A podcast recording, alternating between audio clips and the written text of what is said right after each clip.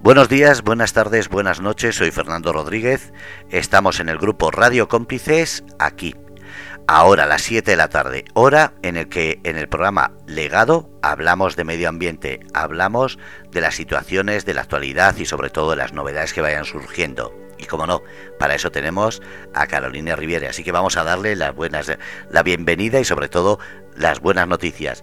Buenas tardes, Carol. Buenas tardes, Fernando. Buenas tardes a todos. Pues como siempre, sentaros cómodos, cogeros una bebida. Eh, hoy vamos a hablar con personas de las cuales he oído hablar mucho tiempo, la verdad, pero que conozco de cerca desde hace poco tiempo que es la Asociación ARBA. Eh, para eso vamos a recibir a José Luis eh, Sánchez Vidal, que es su presidente de ARBA. Eh, bueno, ARBA en cuanto a la zona de la Unión. José Luis, buenas tardes. Hola, buenas tardes. Carol, encantado de hablar con vosotros. Lo mismo, tenía muchas ganas. Entonces, cuéntanos un poco ¿Qué es ARBA? ¿Cómo ha nacido ARBA? Un poco. Pues mira, sí, te cuento. Eh, ARBA son las, las siglas de Asociación para la Recuperación del Bosque Autóctono. Y es una asociación que está extendida por todo, todo el territorio nacional. Eh, hay ARBAS en Madrid, que además es donde surgió la, la, asociación, hay en Albacete, hay en Cataluña, en Toledo, la hay en Huelva. Y en el año 2015, eh, un grupo de amigos decidimos fundar Alba Cartagena. Empezamos con algunas plantaciones pequeñas en la zona del puerto de Cartagena, en Galeras y en, Fajardo. Y al tiempo conocimos una serie de compañeros en la Unión eh, muy entusiastas, se implicaron en los proyectos y entonces decidimos cambiar el nombre y hacer que se llamara Arba Cartagena La Unión. Eh, entonces tenemos ahora mismo, digamos, las dos sedes, tanto en Cartagena como en la Unión, y nos ocupamos de todo el, tema de recuperación de ambientes eh, y de hábitats en, la Sierra Minera, bueno, todos los espacios protegidos, desde Cabo Tiñoso hasta Cabo de Palos. Enorme. Una zona enorme. Eh, ¿En qué consiste materialmente, concretamente, en recuperar medio ambientes? Qué es lo que se tiene que tomar en cuenta, en qué consiste vuestro trabajo, porque hay muchas cosas. Sí, eh, bueno, la asociación se llama eh, Recuperación eh, del Bosque Autóctono, pero en, nuestra zona, nuestra zona todo el bosque, le queda un poquito desenfocado, porque en realidad lo que nosotros hacemos es recuperar los hábitats que corresponden, digamos, a la vegetación potencial que pudo haber aquí hace pues, 4.000 o 5.000 años, que es la vegetación que existía antes de que apareciéramos el ser humano por aquí. Entonces tenemos que tener en cuenta que nuestra zona pues lleva una historia de actividad humana pues muy intensa y, de hace mucho tiempo, desde que aparecieron los fenicios, la minería y nos encontramos con un territorio muy degradado. Entonces lo que hacemos es recuperar pues eso, lo que te estaba contando, los hábitats que pudo haber aquí pues hace 3.000 o 4.000 años, que muchas veces no son bosques, Pueden ser eh, formaciones de matorral, puede ser hábitat eh, de, tipo estepario. Y pues a eso nos dedicamos. Sí, eh, concretamente, mm, efectivamente, no es en, la zona nuestra, efectivamente no son esencialmente bosques, son total, plantaciones totalmente distintas. Como bien lo has dicho, es una estepa, son arbustos, son árboles por, de por sí no hay muchos. Em, pero el, yo veo que, esto va eh, desde ir estudiando lo que hay, lo que había, lo que tendría que haber en este sitio, pero también eh, hacer trabajos de, desde de semillas, de ir al semillero, de ir plantando. Así que vuestro trabajo es enorme abarca mucho. Eh, sí, sí. Eh, bueno, tenemos la suerte de tener un equipo humano bastante grande y, muy implicado. Entonces, el trabajo de recuperación incluye todo lo que has comentado, ¿no? Nos dedicamos a recoger semillas de especies autóctonas nos dedicamos a la producción de la planta en el vivero. Eh, afortunadamente tenemos un, espacio espectacular que nos ha, cedido, nos ha cedido el Instituto Murciano de Acción Social en la Unión. Es un vivero enorme con instalaciones que estaban abandonadas pero que, hemos puesto en, en valor y se han restaurado. Y como te digo, tenemos la suerte de un espacio increíble para producir planta autóctona que está muy bien. Y todo esto es el proceso de producción de la planta. Luego, en, los meses de, otoño invierno, cuando llueve, pues nos dedicamos a plantarlas en, las zonas que hemos elegido cada año para, recuperar. Luego, durante la primavera, les damos mantenimiento, les hacemos riegos. En verano, protegemos las plantas. Y bueno, llevamos ya unas una buena cantidad de, espacios recuperados en diferentes proyectos en los que hemos estado actuando. ¿Qué, proyectos? ¿Cuáles, son los espacios en los que habéis trabajado y, habéis tenido resultados? Pues mira, como te he comentado antes, nosotros el primer proyecto en el que comenzamos fue en el Monte de Galeras. Y de hecho allí nos conocimos unos cuantos de los que somos los socios originarios del, del proyecto, ¿no? Eh, aquella plantación, como fue la primera, pues no fue muy exitosa, además tuvimos ataques de jabalíes y digamos que la primera plantación en serio con infraestructura de mantenimiento de riego y, un cuidado que, nos permitiera luego hacer un, tener un buen resultado, esta fue en Cabotiñoso, en una zona que eh, justo en el cerro de los siete cucones, antes de llegar a la zona de la batería de cenizas, no cenizas, no, perdón, de castillitos. Y allí estuvimos recuperando un hábitat precioso que es el de las Sabinas Negras. Correcto. Que está, es un hábitat que está en, recesión en toda la zona nuestra de la costa. Hicimos un trabajo muy bonito, salió muy bien. Ese proyecto lo cerramos ya. No fue muy grande porque fueron aproximadamente una plantación de unos mil árboles más o menos. Eh, luego estuvimos en la Tierra de la Muela, un proyecto bastante más ambicioso. Ahí estuvimos recuperando el hábitat del ciprés de Cartagena, que supongo que lo conoceréis, es la joya medioambiental de la, de la región de Murcia. Y aquí actuamos sobre una superficie de unos eh, 65.000 metros cuadrados, que es bastante. Eh, actualmente estamos en la Sierra Minera de la Unión, en el Parque Minero, también recuperando el hábitat de, Ciprés de Cartagena.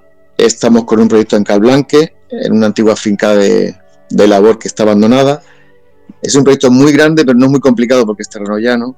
Y ahí estamos recuperando un hábitat de matorral eh, esclerófilo eh, propio de la zona. Y este año hemos empezado, también hemos vuelto al puerto de Cartagena en la zona de, Fajardo. Entonces, pues bueno, cada vez tenemos más proyectos, más implicación de gente y cada vez estamos abarcando más, más superficie, cosa que no está mal. Está muy bien. ¿Y qué importancia tiene eh, estos proyectos de volver a, crear un hábitat natural en, estas zonas? Porque yo hay zonas que, conozco, pero la gente que nos escucha no conoce mm. todo. No bueno, sabe pues de qué estamos hablando. Vale, no sé si el público que escucha esta, esta emisora es local o, está, más, está más ampliado. Eh, tenemos la suerte, los dos, bueno, pues tenemos la suerte aquí en el sureste de la península ibérica de contar con un medio ambiente que es excepcional. Eh, he dicho antes que no tenemos bosques, tenemos hábitat de matorral. Bueno, sí tenemos bosques en realidad, porque tenemos los bosques de ciprés de Cartagena, que son bosques abiertos, pero bueno, tienen, árboles grandes. Y tenemos una naturaleza que es increíble. Tenemos probablemente la mayor biodiversidad de la zona continental europea. La gente se piensa que esto es un secarral y sin embargo estamos en lo que se llama un punto caliente de la biodiversidad. Eh, aquí concentramos una cantidad de especies que es increíble, tanto de origen europeo como africano y luego muchísimos endemismos, que son especies que solo se pueden encontrar aquí. Entonces nos dedicamos a la recuperación pues, de todos estos hábitats que dependen pues, de la habitación, el tipo de suelo, eh, las condiciones climáticas. Y como te digo, pues estamos sobre todo en la zona de la Sierra Minera últimamente, que es una zona muy degradada. Y bueno, sí. Bueno, la idea nuestra, a ver, en realidad estamos ocupando mucha superficie, es verdad, pero si uno lo mira luego en el mapa, pues es un punto de mosca en una superficie enorme, muy, muy degradada, ¿no? Eh, la idea nuestra no es tanto el recuperar toda la sierra, porque esto sería una, tarea titánica imposible en un corto plazo, eh, sino el dejar como pequeños, nosotros les hemos llamado nodos de, reforestación. ¿no? La idea es crear focos de, biodiversidad desde los cuales la propia naturaleza se vaya expandiendo en las zonas, en, todo alrededor. ¿no? Entonces, si tú creas un foco, por ejemplo, en la Sierra Minera de la Unión, en el Parque Minero, entendemos que la propia naturaleza con el paso del tiempo va a ir expandiéndose por las zonas de alrededor. Y, esa es la idea, el crear una especie como de trinchera verde, que le hemos llamado así, entre Cabo Tiñoso y Cabo de Palos, establecer pequeños, pequeños núcleos desde los cuales la naturaleza se vaya recuperando por sí misma. Esa es básicamente la idea. Vale, para la gente que nos escucha, me habréis oído hablar muchas veces de Sierra Minera, recuerdo, que es toda una sierra eh, eh, cubierta de metales pesados debido a, una actividad minera que, se que aumentó muchísimo el siglo pasado. Y, es una sierra de desechos de minas. Corrígeme si digo tontería, Luis, pero creo que es un resumen. Tal, tal cual. Tenemos un espacio muy degradado eh, y intentar abordar una recuperación integral es muy complicado, ¿no? Habría que invertir muchísimo dinero y actualmente, por supuesto, eso desborda nuestras capacidades. Nosotros intentamos poner nuestro pequeño granito de arena para que la misma naturaleza intente recuperarse por sí sola. la naturaleza, si la dejamos, es increíble, o sea, que es capaz de recuperar espacios si la dejamos. Eh, nosotros lo que hacemos es intentar darle un pequeño empujoncito y en un sitio tan dañado y, como será minera, em, ¿qué criterios se toma en cuenta para poder reforestar? Porque mm, en un terreno lleno de cadmio, de plomo, de arsénico, mm, no se puede plantar cualquier planta.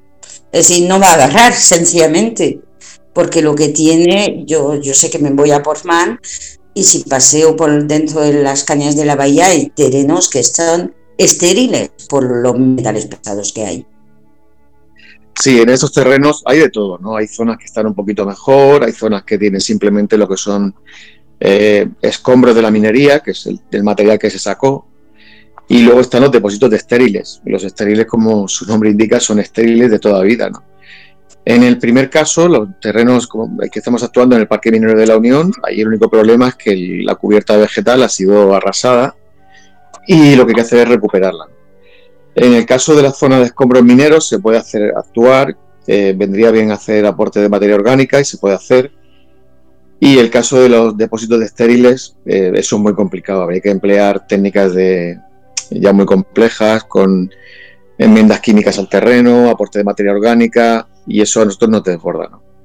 Supongo que con el paso de los siglos esos terrenos se recuperan solos, pero en principio a nosotros ese tipo de terrenos nos viene muy grande. Entonces nos dedicamos a recuperar los otros espacios, los que sí son más sencillos de abordar. Y el criterio básicamente, eh, Carol, es donde nos dejan, porque la sierra minera es privada, como prácticamente todas las sierras de Cartagena. Y, y donde conseguimos que nos dejen actuar, pues ahí, ahí actuamos. Eso es una cosa que iba a comentar justamente porque eh, los terrenos, la tierra siempre pertenece a alguien, aunque sea la administración. Es decir, eh, cualquier trocito tan pequeño de acera pertenece a alguien. Eh, ¿Cómo podéis actuar? ¿Cómo hacéis para actuar? No, no, si el terreno es privado, tienes que pedir permiso al, al propietario, está claro. Y no siempre son accesibles. Tenemos en los últimos tiempos con las algunas hemos tenido algunas negativas de gente con la que no quiere no quiere que se actúe en, sus zonas no cuando tienen una responsabilidad por, por, tener un terreno muy muy degradado también te digo que por ejemplo la Sierra Minera de la Unión ahora mismo en la zona de justo detrás del pueblo de la Unión empezamos actuando en un terreno que es municipal que son eran unas 10.000 10.000 metros cuadrados eh, le planteamos una, ampliación con otros 20.000 a la empresa Portman Golf, propietaria de los terrenos contiguos. Y bueno, en este caso pues accedieron y estamos actuando en estos terrenos. Pero bueno, la sierra es enorme, hay muchos propietarios, hay poco terreno público y no es fácil. Entonces, pues bueno, eh, es lo que nos van dejando. Justamente, ahí llega la única crítica, que es una crítica que yo emití en vuestro Facebook hace un año. Eh, y claro, en Facebook no se puede debatir ideas. Em, entonces, mm, hay algo que me molesta. Eh, aunque admire mucho vuestro trabajo y, la dedicación aún más. Eso es. Seguir este grupo es apasionante. Eh, aprendo a diario. Em, yo, yo pienso que este trabajo que estáis haciendo, eh, de alguna forma, y, voy a coger justamente el ejemplo que acabas de citar, y que es el que me hizo saltar. Eh, por Mangor, cuando compró esos terrenos, tenía obligación legal de rehabilitarlos. Y de alguna forma me fastidia que lo veo como aprovecharse de vosotros, de vuestro labor, de vuestro trabajo, de vuestro sudor, eh, hacer un trabajo que tendrían que hacer ellos, pagando una empresa y todo eso. Aunque, por otro lado, prefiero que lo hagáis vosotros, porque sé que va a estar mejor hecho. Entonces, em, no hay un... ¿Qué es lo que os motiva para hacer el trabajo que a veces eh, son los poderes públicos que tendrían que hacerlo? Entiendo yo. Y es una crítica que he oído muchas veces. Sí, mira, em, es un tema bastante controvertido y, nosotros hemos debatido mucho sobre esto. algunas empresas de las propietarias de la Sierra Minera tienen obligación de, efectivamente, como estás diciendo, de restaurar eh, algunas zonas y sé que se está haciendo. Em, la misma empresa que acabas de nombrar, Portman Golf, acaba de restaurar una terrera enorme cerca de la, entrada del pueblo de la Unión, en una zona que se llama la Mina Brunita. Y bueno, han hecho una restauración y bueno, se han gastado su dinero y tal. Yo entiendo que una empresa privada es una empresa que va eh, no va a hacer filantropía, ¿no? Entonces, em, en el caso de los terrenos de la Unión, en los que hemos actuado, ellos no tenían la obligación de actuar en esta zona. Entonces simplemente les pedimos permiso, accedieron a hacerlo y yo prefiero que se haga, te digo la verdad, porque la otra alternativa es que no se haga nada. Entonces, bueno, pues claro, es que si no se hace nada es peor. Y bueno, nos, dejan actuar, pues además la verdad que han, sido, han tenido bastante buena disposición, tenemos buena relación con ellos de hecho, en la zona de la mina Brunita, que sí tenían obligación de restaurar, nos pidieron consejo, le estuvimos asesorando, modificaron el proyecto original en función de unas directrices que les dimos y bueno, digamos que la relación puede ser fructífera, ¿no? Eh, nosotros para actuar en, estas zonas solicitamos dinero, vamos buscando financiación de empresas que, financien las actuaciones con cargo a, a, lo que se llama responsabilidad social corporativa. ¿no? Y bueno, de esta manera pues vamos consiguiendo fondos por un lado, terrenos por el otro y, vamos actuando. Nuestro criterio, Carol, es hacer. Mm, si no, si empezáramos a poner pegas y, y ponernos demasiado exquisitos, pues no sería nada. Y la administración, lamentablemente, no hace mucho, pero no de ahora, de hace décadas. Y bueno, preferimos que se haga porque al fin y al cabo el monte y la naturaleza es responsabilidad de todos. No, si un año después estoy en el mismo punto que vosotros. Mejor hacer nosotros y no esperar de nadie que pero que se haga. Y, por otro lado lo he dicho, prefiero que lo hagáis vosotros que lo haga otro. Porque otra cosa que, veo, em, hay un, veo un problema eh, que he visto comentar en vuestro grupo eh, de plantas invasoras. Es decir, eh, mi hijo está ahora mismo, por eso lo sé, eh, lo descubrí en vuestro grupo, eh, lo veo por mi hijo, está estudiando jardinería y está diciéndome, mira, esta planta no tendría que estar aquí, por esto, por esto. Esta planta pues no es de aquí y invade terrenos y quita esta planta que sí es de aquí. Es decir, hay un problema realmente ¿Os enfrentáis a este problema de plantas que no son autóctonas, que han invadido terrenos y que impiden el crecimiento de plantas de aquí. Sí, sí, bueno, el tema de las especies invasoras es, terrible. Eh, de hecho, creo que están la, invasión biológica de especies está catalogada como, creo, el segundo problema de pérdida de, biodiversidad en el mundo y de extinción de otras especies. Aquí tenemos algunas que están haciendo muchísimo daño, eh, como la lantana sobre todo y el penisetum, que se han utilizado en jardinería, incluso en jardinería pública, y se expanden como, se expanden como la, como la pólvora. Nosotros en, el proyecto de restauración de Calblanque empezamos a quitar lantana y no nos dimos cuenta de la que había hasta que la juntamos toda, era una barbaridad. Eh, los pájaros se comen sus semillas y la van expandiendo por, expandiendo por todos lados. Y es realmente una locura. Como te he comentado antes, exactamente igual, eh, es un problema que, a nosotros nos desborda. O sea, nosotros podemos actuar en un espacio pequeño, pero o hay un plan de la administración masivo de eliminación de lantanas y penisetum y arundo donax, o, no va a haber no hay solución posible, ¿no? Y debería incluso prohibirse su utilización en jardinería privada, porque las lantanas que están plantadas en los jardines privados actúan de foco de dispersión y no hay manera de, acabar con las ventanas, tú puedes acabar en, tu, en el espacio en el que estás actuando, pero si el jardín de al lado tiene una lantana y no la quita, va a seguir expandiéndose. Entonces es todo un problema. Y un problema que además causa pérdidas económicas brutales, que cuesta muchísimo dinero. Eh, no, sé, no, sé, qué solución tiene. También sería importante, creo, el, el prohibir plantar especies que no se hayan probado, que no sean invasoras. En Australia creo que está prohibido el usar en jardinería especies que no son de allí. Algo así debe hacerse aquí, creo. Sí. Sí, efectivamente, en Nueva Zelanda creo que también eh, me suena. Eh, pero en la región donde no se ha actuado en decenas, donde hay problemas, eh, dejando morir humanos, animales y plantas a punta pala, no veo muy lejos de esto por desgracia. Eh, pero bueno, y eh, otra cosa, el, de, tú me decías que mm, plantáis para dejar la naturaleza eh, expandirse, volver a, recuperar su terreno que le pertenece.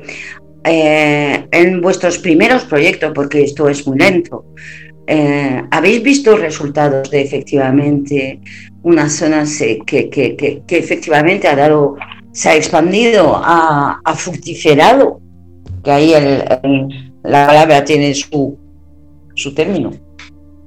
Pues mira, Carol, eh, a ver, nuestra naturaleza, el medio ambiente del sureste, como te he comentado antes, es, es una joya de, la biodiversidad, pero es extremadamente lento.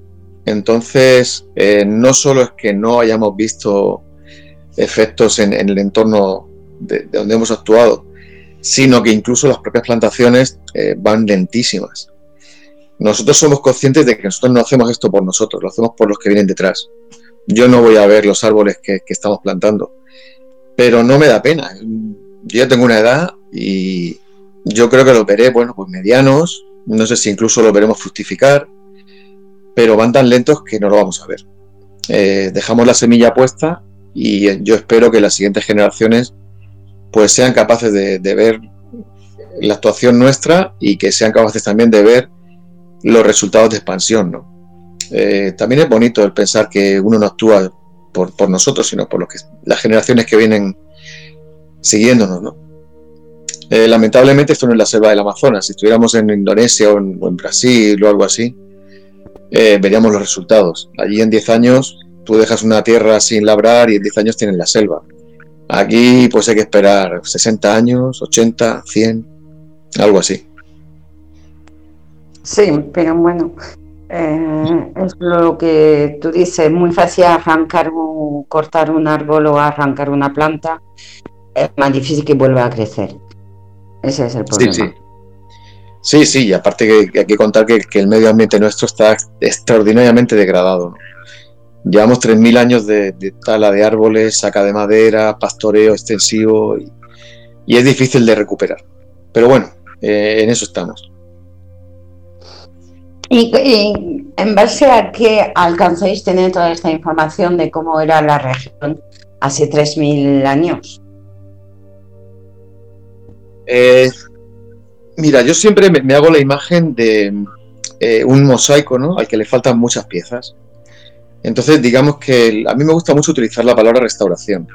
No es que no tengamos datos de, las especies que aquí había hace 3.000 años, es posible que nos falte alguna. Pero las especies están, están en enclaves que, en los que han quedado, se están recuperando en algunos sitios. Entonces, en base a, los pocos datos que, nos quedan, es posible reconstruir lo que aquí hubo hace 3.000 o 4.000 años. Hay, hay un libro muy interesante de una geógrafa, eh, Mari Carmen Zamora Zamora, que el libro tiene como título Em, no, es eh, reconstrucción de la vegetación potencial del campo de Cartagena a la luz del, archivo histórico. Ella reconstruye cómo era la vegetación de nuestra zona, pues no hace 3.000 años, pero sí hace 500 o 400 años. Y es muy curioso porque el subtítulo del libro es Cómo se construye un desierto.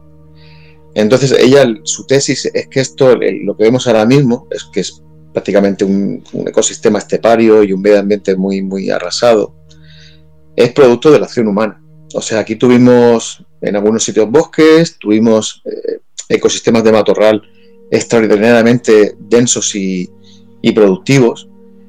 Y eso está en el archivo municipal. Ella eh, aporta un montón de documentación del ayuntamiento, de los, el reparto de tierra, los amojonamientos, las talas, incluso la, protección de los árboles que quedaban. Y es un libro, la verdad, bastante fructífero en el sentido de que te aporta muchísima información y te da un paisaje bastante nítido de cómo pudo ser esto hace 500 años.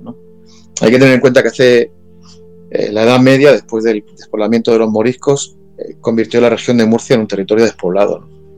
Y eso hace que posiblemente a, principios del siglo XVI o incluso siglo XVII, eh, la naturaleza aquí se hubiera recuperado bastante con respecto al periodo romano, por ejemplo.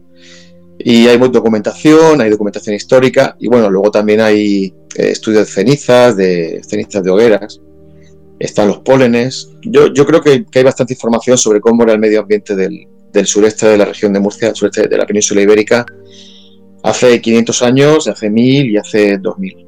Y se puede reconstruir, siempre con posiblemente, claro, errores, pero es bastante reconstruible, por lo menos a nivel teórico. Hay, hay otra cosa que me llama la atención. Eh, empresas privadas, como has dicho por Mongolf, a veces os piden consejos, ¿vale? Eh, para, para restaurar una zona. Eh, Ah, ahora mismo la administración tiene un proyecto que es el Carmolí, que es un humedal, que es muy peculiar, que es una zona protegida, cepa, BIC, es decir, todas las, figuras de protección que puede tener en Europa una zona. Eh, eh, quieren restaurarlo, eh, ha sido dañado hasta el punto de ser una pista de aterrizaje hace unos muchos años, todavía queda parte de esta pista en algunos sitios, tiene tres vertidos. Hay veces que la administración os puede pedir consejos como un proyecto así, porque vosotros tenéis un conocimiento eh, que pocos tienen, que habéis adquirido. Bueno, eh, a ver, con respecto a la Marina del Carmolí, ha salido bastante información en prensa y nosotros coincidimos bastante con lo que se ha estado diciendo. En realidad la Marina de Carmolín no hay que restaurar nada, es un, es un hábitat de, saladar, es un hábitat de estepario, de un humedal salino, y la vegetación que hay es la que corresponde. Ahí no corresponde plantar nada porque es que son, es una zona de estepas salinas, además con una vegetación eh, singular y no solo singular, sino con hábitats que son exclusivos y, y que están protegidos por la directiva de hábitats. O sea, allí plantar árboles, primero que no van a, subsistir porque es un suelo tiene sal y sería hacer un daño a lo que ya hay. Eh, por supuesto que, que el que compre la Marina del Carmolí es mucho mejor que sea privado, ¿no? O sea, siempre va a estar más, garantizado su futuro si pertenece a la administración. Pero si te digo la verdad, yo no haría nada en, en, la Marina del Carmolí. Bueno, si he leído justamente que ayer o que iban a eliminar. Y eso, pues, bueno, eso está bien. Pero básicamente lo que, lo que habría que hacer en la marina del Carmolí es evitar los, los vertidos de, de agua con nitratos que están convirtiendo, transformando el paisaje y donde había un saladar se está convirtiendo en un carrizal, que es otra cosa. Entonces lo único que habría que hacer es, evitar los vertidos. Fueron mis palabras. o aparte quitar los vertidos de la carretera, que no tendría que estar aquí, ¿qué quieren hacer? No, no, es que no hay que hacer nada. No hay que hacer nada. O sea, quitar la carretera, sí, está muy bien. Pero no hay que hacer nada. Bueno, y limpiar la basura, que hay mucha también. Pero, pero ya está y, quitarlo. En el Carmoni mismo hemos localizado tres vertidos, uno seco a, día de hoy, pero que, que, vertía este verano, sin hablar del Albujón, que es su vecino cercano. Lo que hace que ahora mismo yo creo que es el, el escándalo medioambiental a nivel de hábitat eh, más terrible que hay en el Mar Menor, porque está recibiendo eh, una carga de nitratos y estamos hablando de una zona protegida. Y, en, verano y hasta en invierno no, se no aconsejo a nadie pasear por su orilla, porque, porque yo he salido enferma tres veces de ahí, así que eh, vomitando y todo. sí, yo, creo que, ese dinero podría haberse empleado en, otras cosas, ¿no? Como te digo, pensamos que es mejor que sea público que privado, pero el dinero que van a invertir, que no sé cuánto es, me imagino que no será barato, eh, pienso que hay otras prioridades en el Mar Menor antes que comprar la Marina del Carmolí. Pero bueno, ellos sabrán, la no sé. de la vaca, la carasquilla, eh, hay otras zonas desprotegidas que están... Sí, sí, incluso, incluso comprar terrenos agrícolas para restaurarlos, ¿no? que es algo que ha propuesto el Ministerio de Medio Ambiente y que nos parece una propuesta muy interesante. El comprar terrenos agrícolas y revertirlos a, su función anterior. Eh, a nosotros también nos seduce, no lo sé mucho porque volvería a ser una. A, proteger lo poco que queda, a volver a tener zonas donde podrían volver a. Porque si no habéis tenido todavía, es verdad que aquí las plantas crecen, pero crecen lento. Eh, pero automáticamente vuelven pájaros, vuelven insectos, vuelven, vuelve todo el ecosistema a esta zona que le pertenece. Entonces sería una, volver de, una forma de volver a, fomentar este ecosistema y, y, volver a encontrar un equilibrio, creo yo, lo veo así. Sí, y bueno, y sobre todo, Carol, el paralizar la urbanización de más espacios en torno al Mar Menor. Yo me estoy acordando ahora mismo de eh, la loma de Mar de, Mar de Cristal, que es también hábitat estepario, hay, hay albardín, hay cambrón, que es un hábitat eh, protegido, y no está protegido por la legislación de los espacios naturales del Mar Menor, pero debería quedar protegido. Y te digo esto como el cabezo mingote, en la zona del vivero de la manga, que no entendemos cómo puede haber un proyecto de construcción de 40 torres en esa zona. Correcto. que parece, parece que no hemos aprendido nada. O sea, ¿cómo, cómo podemos llevar el mar menor al límite y seguir incurriendo otra vez en los mismos errores que en los que llevamos 50 años o 60 años? ¿no? Entonces, antes que comprar la Marina de Carmolí, pensamos que hay otras prioridades. Sí, en la zona sur hay todavía eh, muchos sitios que están un pelín salvaje, y, digo un pelín porque tengo 100 metros de costa salvaje, una cosa así, y habría que protegerlas. Y además, con la ventaja que mm, recuperando mm, los hábitats, pues recuperamos la fauna, pero recuperamos cierto clima también. Eh, impedimos más inundaciones, impedimos toda esta acción, tiene su utilidad en la naturaleza. Sí, y la, y la absorción de todos los nitratos, la retención de escorrentías, pero es que encima yo creo que sería un valor turístico añadido muy importante al Mar Menor. Yo me imagino un entorno, una especie de cinturón verde con sendas para, para pasear y eh, para ir en bicicleta y me parece que sería un activo impresionante, ¿no? Es que no nos damos cuenta que el, medio ambiente también da dinero y el no tenerlo nos hace perderlo. Porque ahora todos los, todos los pisos y todos los negocios de que están en torno al mar menor es una catástrofe económica. Es una pena. Y pensamos que es reversible. La naturaleza se recupera muy fácilmente si la dejamos tranquila, pero hace falta un poco de ayuda y de visión a largo plazo. Además, la tendencia se ve claramente. Eh, hoy en día eh, veo más eh, turistas llegar comprando casas de septiembre, que están aquí de septiembre a junio, y julio agosto se van. Y no son turistas, son gente perenne. Y lo que van buscando es pasearse por las salinas de San Pedro del Pinatar, tomar un café mirando el mar, otro tipo de turismo que el turismo que teníamos antiguamente. Yo creo que el turismo o será ecoturismo o no será. Sí, pero es que como tenemos encima un medio ambiente privilegiado y un clima que es espectacular, es que es muy aprovechable y, y fuente de recursos. Entonces, nosotros queríamos presentar una propuesta en, redes sociales sobre esto que te estaba comentando, ¿no? el hacer un cinturón verde alrededor del Mar Menor. Lo que pasa es que se nos adelantó Ecologistas en Acción y bueno, lo presentaron ellos. Es una propuesta que es muy interesante. Eh, nosotros presentaremos también la nuestra porque además queremos incluir también algunos espacios protegidos que no están, como el cabezo mingote o la lengua de la vaca. No, perdón, la lengua que sí está. Eh, la lengua de cristal que no está incluida o el vivero de la manga, ¿no? Pensamos que tiene que estar protegido porque no se puede seguir construyendo. Entonces, creo que ese debe ser el camino y, en, eso, en eso debemos eh, guiarnos, ¿no? De esa manera. Sí, todos vamos mirando en la, misma dirección, porque por un mar vivo mira en la misma dirección, el mar mira en la misma dirección, el mar de los niños lo ha dicho varias veces, es decir, estamos todos trabajando en esto porque nos parece el futuro para todos.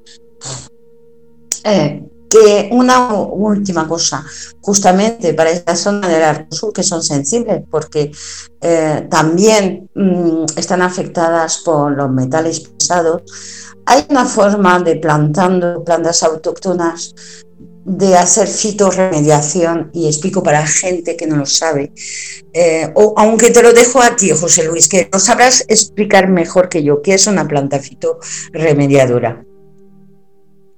Bueno, pues son, son especies que lo que hacen es solucionar los problemas que tiene el suelo.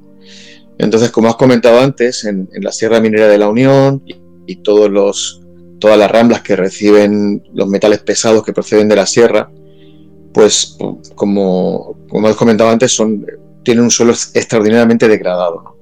Hay presencia de metales pesados como cadmio o plomo. Luego, como se eh, tiene presencia de hierro, se han generado eh, suelos muy ácidos y em, poder recuperar la funcionalidad del suelo no es sencillo. Entonces se utilizan plantas que lo que hacen es extraer lo que te interesa extraer del suelo, que puede ser en este caso, por ejemplo, el plomo o el cadmio, y la planta lo absorbe en sus hojas, lo que pasa es que luego la planta hay que retirarla y procesar los residuos para eliminar estos metales pesados, ¿no? Son procesos costosos, pero que bueno, se pueden hacer y pensamos que serían útiles en bastantes zonas, por ejemplo en la zona de las ramblas del llano del Beal, que van a dar al mar menor, creemos que, son imprescindibles, porque claro, todo eso va a terminar al mar menor, todos esos, residuos de la minería. Eh, creo que hay algún proyecto de la Confederación Hidrográfica, pero no sabemos muy bien si incluye este tipo de, de soluciones. Nosotros nos parece bastante importante.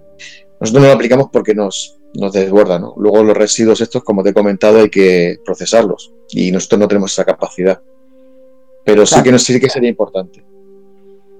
No, no, es que estos residuos tendrían que estar tratados de una forma muy específica porque son residuos peligrosos. Y, justamente eh, nosotros nos quejamos que todas las algas que se retiran de las orillas, etcétera, del arco sur, eh, tendrían que estar tratados como tal. Es una de las recriminaciones que tenemos nosotros. Pero bueno, poco a poco. Pero lo que es, lo que es, que hace falta muchísimo dinero y, es que no, no, invertirlo va a ser eh, primero una deuda que le vamos a dejar a los, a los que vienen detrás y luego para nosotros una catástrofe económica que, ya se, está sintiendo. El, no actuar está está devaluando las propiedades del Mar Menor, los negocios del Mar Menor, y eso tampoco no lo podemos permitir. Entonces, aunque solo sea por una cuestión práctica, hay que actuar. Sí, eso, eso ya creo que se ha notado un viento de pánico en las administraciones eh, desde hace unos meses que van un poco como cabezas locas, digo yo, eh, queriendo actuar, pero antes de actuar hay que pensar cómo voy a actuar.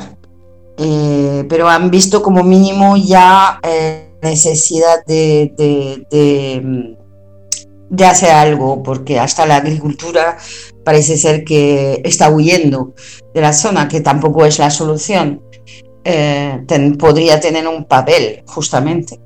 Em, una última pregunta, em, una última, no, tengo muchas.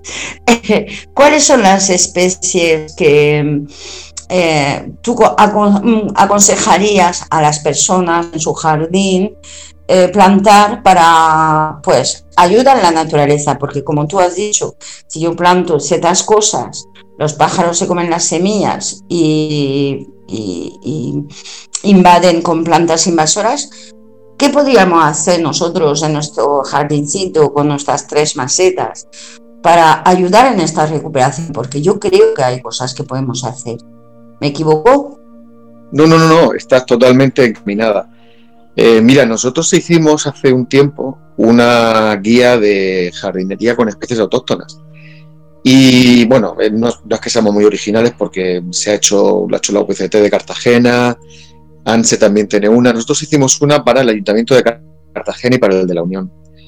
Y bueno, las cosas en los ayuntamientos van despacio, pero bueno, la idea es ir dejando ahí la información y que les vaya calando y que sean conscientes de que la jardinería con especies autóctonas eh, no solo es igual de bonita que la jardinería con especies de vivero comercial, sino que es que encima ayuda al medio ambiente. Si tú estás plantando lentiscos en el jardín de tu casa estás ayudando a que los pájaros que se comen del fruto del lentisco dispersen la semilla con, cuando van volando por ahí, ¿no? O si plantas lavandas o si plantas jaras, pues estás ayudando a los insectos autóctonos a que eh, produzcan más, eh, más, miel y puedan polinizar otras, eh, otras zonas de alrededor. Y la verdad que sería un beneficio. Como hemos comentado antes, en Australia y Nueva Zelanda es obligatorio porque es que por muy poco esfuerzo consigues un beneficio tremendo y encima te ahorras el problema de estar utilizando especies que pueden ser invasoras, que luego cuesta muchísimo erradicarlas, muchísimo en, dinero, en esfuerzo y en todo. Y bueno, si alguien tiene interés, eh, lo tenemos en, la página web, es una guía de, bueno, lo puede pedir por correo electrónico, es una guía de especies, eh, las tenemos agrupadas por árboles grandes, árboles pequeños, especies trepadoras, especies con flor, con todas las posibilidades para que alguien que, quiera hacer un jardín grande o pequeño o lo que sea, pues pueda eh, coger ideas y hacerse un jardín muy bonito y que al mismo tiempo ayude al medio ambiente. Entonces no estoy loca. No, para nada. Es que, además es la tendencia en, todo, ahora mismo la tendencia en, los países más avanzados, ¿no? El utilizar el, medio, urbano como un aliado para la biodiversidad, no como un obstáculo o como un problema, sino al contrario, el medio ambiente, el medio urbano tiene que ser permeable al medio natural.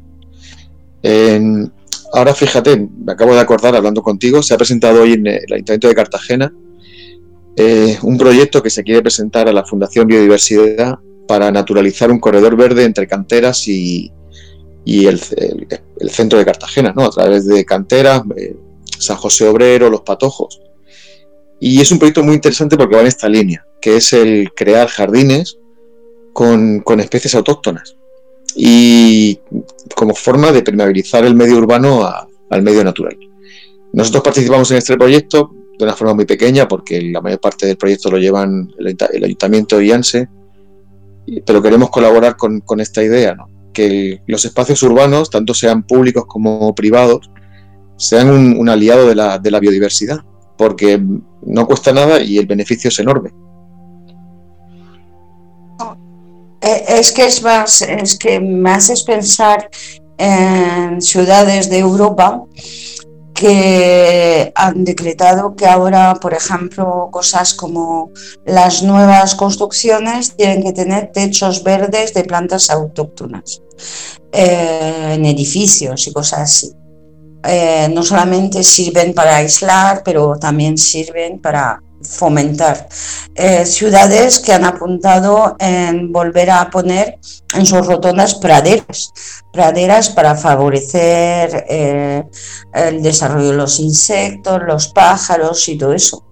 Eh, ciudades que han plantado árboles o plantas frutales en vez de plantar una, una planta cualquiera eh, para el disfrute de todos sus conciudadanos. Es decir, hay un manzano, porque en mi región hay manzaneros, pues puedo pasar y coger una manzana. Es decir, que hay proyectos así por toda Europa que van en estas tendencias, efectivamente. Sí, sí, ya es, es la línea que está siguiendo la, Comunidad Europea. Eh, está intentando que, las ciudades se conviertan en sostenibles, ¿no? Y es muy importante es que no es lo mismo un bosque con, brachichitos y con especies que vienen de Australia o de, o de África que con especies autóctonas. Y, lo peor es que no es, ni más caro ni, más feo. Es que nuestras, tenemos unas especies que son preciosas para hacer unos jardines muy dignos y, muy bonitos hechos con criterio. Y encima estás consiguiendo un beneficio medioambiental extraordinario. Eh, lo que pasa es que muchas veces los ayuntamientos son muy reacios a, a cambiar mm, inercias que vienen de décadas, ¿no? Pero no te hablo de concejales, te hablo de los propios funcionarios del ayuntamiento, que a veces no les cuesta, les cuesta mucho entender estas cosas, no, no las ven. Y piensas que esto son locuras de ecologistas, y, no, no son locuras de ecologistas, son cosas muy sensatas y que no cuestan mucho más. Sí. una última pregunta que esa va para Arba. ¿Qué necesita Arba? necesita manos, necesita dinero. Eh, yo estoy escuchando este programa, estoy entusiasta y quiero hacer algo. ¿Qué necesita Arba? Pues a ver, nosotros tenemos diversas formas de, colaborar. O sea, necesitaríamos, eh, en primer lugar, capital. El capital humano que tenemos es importante. Tenemos un grupo de voluntarios. Eh, simplemente con mandar tu teléfono o tu correo electrónico, te apuntamos a un grupo de convocatorias y la gente puede apuntarse a venir a plantar, a hacer jornadas de vivero, recogida de basura, lo, que quieran. Eh, luego, en el caso de que se quiera colaborar económicamente, pues evidentemente estamos encantados de recibir ayudas económicas, ¿no? Y necesitamos por parte de las empresas y de la administración que se nos escuche un poquito más. Eh, nos gustaría, a veces nos encontramos con eh, barreras que son difíciles de, como te he comentado antes, de, salvar y que muchas veces no es tanto el dinero como que se nos escuche, lo que te estaba comentando. El, cambiar la jardinería de los ayuntamientos de la, de la, comarca no supone nada, pero cuesta mucho trabajo que, que, lo entienda. Y bueno, de todas maneras estamos contentos porque poco a poco vamos avanzando y creo que estamos eh, cambiando conciencias. Entonces, bueno, quien quiera colaborar se puede meter en la página web, Arba Cartagena La Unión, y nos envía un correo y ya le decimos de qué manera puede, puede colaborar con la asociación. Una pregunta que se me pasó, las semillas, ¿cómo hacéis para recoger semillas? Porque sé que esto está muy controlado. Bueno, pues el, sí, tenemos algunos, algunas trabas burocráticas. Las especies protegidas eh, en la región de Murcia hay un decreto que, con un catálogo de especies protegidas. Están tan protegidas que te exigen solicitar autorización para todo, para recogida de semillas, eh, su producción, su plantación. Y bueno, a nosotros nos parece razonable siempre que la, administración funcione con plazos razonables. Pero es que solicitas permiso para, yo qué sé, recoger semillas de lentisco y tardan hasta un año y medio, dos años. Entonces nos trastorna mucho todos los planes que hacemos, eh, tenemos que estar eh, pidiendo favores para que nos aprueben una autorización. Mira, te voy a poner un ejemplo. La, en Fajardo tenemos una empresa que nos financia la actuación, eh, son unos 30.000 metros cuadrados, son los que, los que hemos empezado a actuar este año, y se metió el mes de octubre y no teníamos el permiso. Y es que no puede ser, hemos tenido que remover Roma con Santiago para que la autorización de la administración llega a tiempo. Entonces, por eso te he dicho antes que nos gustaría que nos escucharan un poquito más, que nos pusieran eh, facilidades y no obstáculos. Que ya que hacemos el trabajo que la administración no hace, por lo menos que no obstaculicen, ¿no? Lo que necesitáis eh, eh, un poco más de escucha y que se escuche un poco la administración, la voz de la razón, un poco como la de los habitantes, de los que están a pie de cañón ahí, como un poco como todos. ¿vale? Yo creo que si la administración escuchara un poco mucho, muchas asociaciones eh, que tienen experiencia, conocimientos, eh, eh, estuvieran más eh, pendientes de esto, la cosa iría mejor. Sí, eso, sí, sí, pienso que sí. ¿Y qué, proyectos tenéis para 2022? Que ya empieza. bueno, ahora mismo estamos en plena plantación. Estamos en pleno proceso de plantación de los tres proyectos que te he comentado, el de Calblanque, el de La Unión y el nuevo que hemos empezado en Fajardo. Entonces nuestra previsión ahora mismo es, en la Unión creo que lo que es el parque minero eh, vamos a terminar este año, quedarán el año que viene algunas cosillas por hacer, pero no mucho. Tenemos que valorar con el Ayuntamiento de la Unión y con Portman Golf si ampliamos o, nos vamos a otro sitio. No sé, en la Unión haremos algo porque tenemos un grupo de gente en la Unión muy implicada y, que están apasionados por, devolver la, vida al, a la Sierra Minera y algo haremos. Sí, sí, bueno, trabajo hay, por supuesto. Yo eh, conozco bien la Unión y hay mucho trabajo. Muchísimo trabajo, sí, es una zona muy degradada. Yo creo que por eso hay esa implicación de tanta gente de la Unión en este proyecto, ¿no? Porque es claro, sales, al, sales de tu casa, ves el, sales al balcón y ves la Sierra Minera y dices, aquí hay que hacer algo. Eh, luego en Calblanque nos queda un año de, de trabajo, que yo creo que terminaremos el año que viene, en otoño, en Fajardo hemos empezado este año y nos queda para dos temporadas. Y bueno, el, que, el proyecto que te he comentado antes, que es el de este de las canteras romanas, el ayuntamiento lo ha presentado hoy y se llama Bosque Romano. Y ahí tenemos una pequeña actuación eh, junto con ANSE y con el ayuntamiento y creo que estaremos con, con, este proyecto. O sea que bueno, parece poco, pero, pero mucho. Bueno, pues para mí me parece mucho, eh, porque os sigo, veo todo el trabajo que hay detrás cada semana, es que no paráis. Eh, y, os felicito por esto y, el trabajo que hacéis para todos y para las generaciones que vienen. Como se dice, el que ha plantado un árbol no, ha, ha hecho algo de éxito en su vida. Y vosotros plantáis muchos. Sí, sí, llevamos, pues mira, esta temporada yo creo que terminaremos eh, aproximadamente unos 900.000 en Fajardo, yo creo que unos 1.000 también en La Unión y unos 500 en Calblanque, pues 2.500 este año, que está mal. Bueno, pues os deseo un 2022, os prometo una visita en persona eh, porque quiero, quiero veros y, y, actuar con vosotros. Me apetece, me gusta la naturaleza y, un día apareceré en vuestras actuaciones. Así pues que, así que nos queda pues desearos un fructuoso 2022. Y, muchas gracias, José Luis, por estar con nosotros. Eh, enseñar a toda la gente la, importancia de, de, cuidar los hábitats, la, restaurar los hábitats y que todos desde nuestro jardín podemos hacer cosas. Por supuesto. Pues nada, te deseo también y a todos los oyentes un feliz 2022 y esperemos que el año que viene el Mar Menor esté, esté mejor y, todo el campo de Cartagena más verde y más bonito. Bueno, pues os deseo a todos una feliz Navidad. Muchas gracias por seguirnos. Espero que este programa os haya gustado, hayáis aprendido muchas cosas como yo. Y os deseamos a todos feliz Navidad y fin de año nuevo. Un saludo a todos. Bueno, pues eh, habéis escuchado Legado con Carolina Riviere y hoy invitado José Luis, presidente de ARBA. Muchísimas gracias a todos, espero que os haya gustado y sobre todo, como ha dicho, podáis eh, apuntaros, participar en este siempre programa de medio ambiente. Siempre, jueves a las 7 de la tarde aquí en Grupo Radio Cómplices.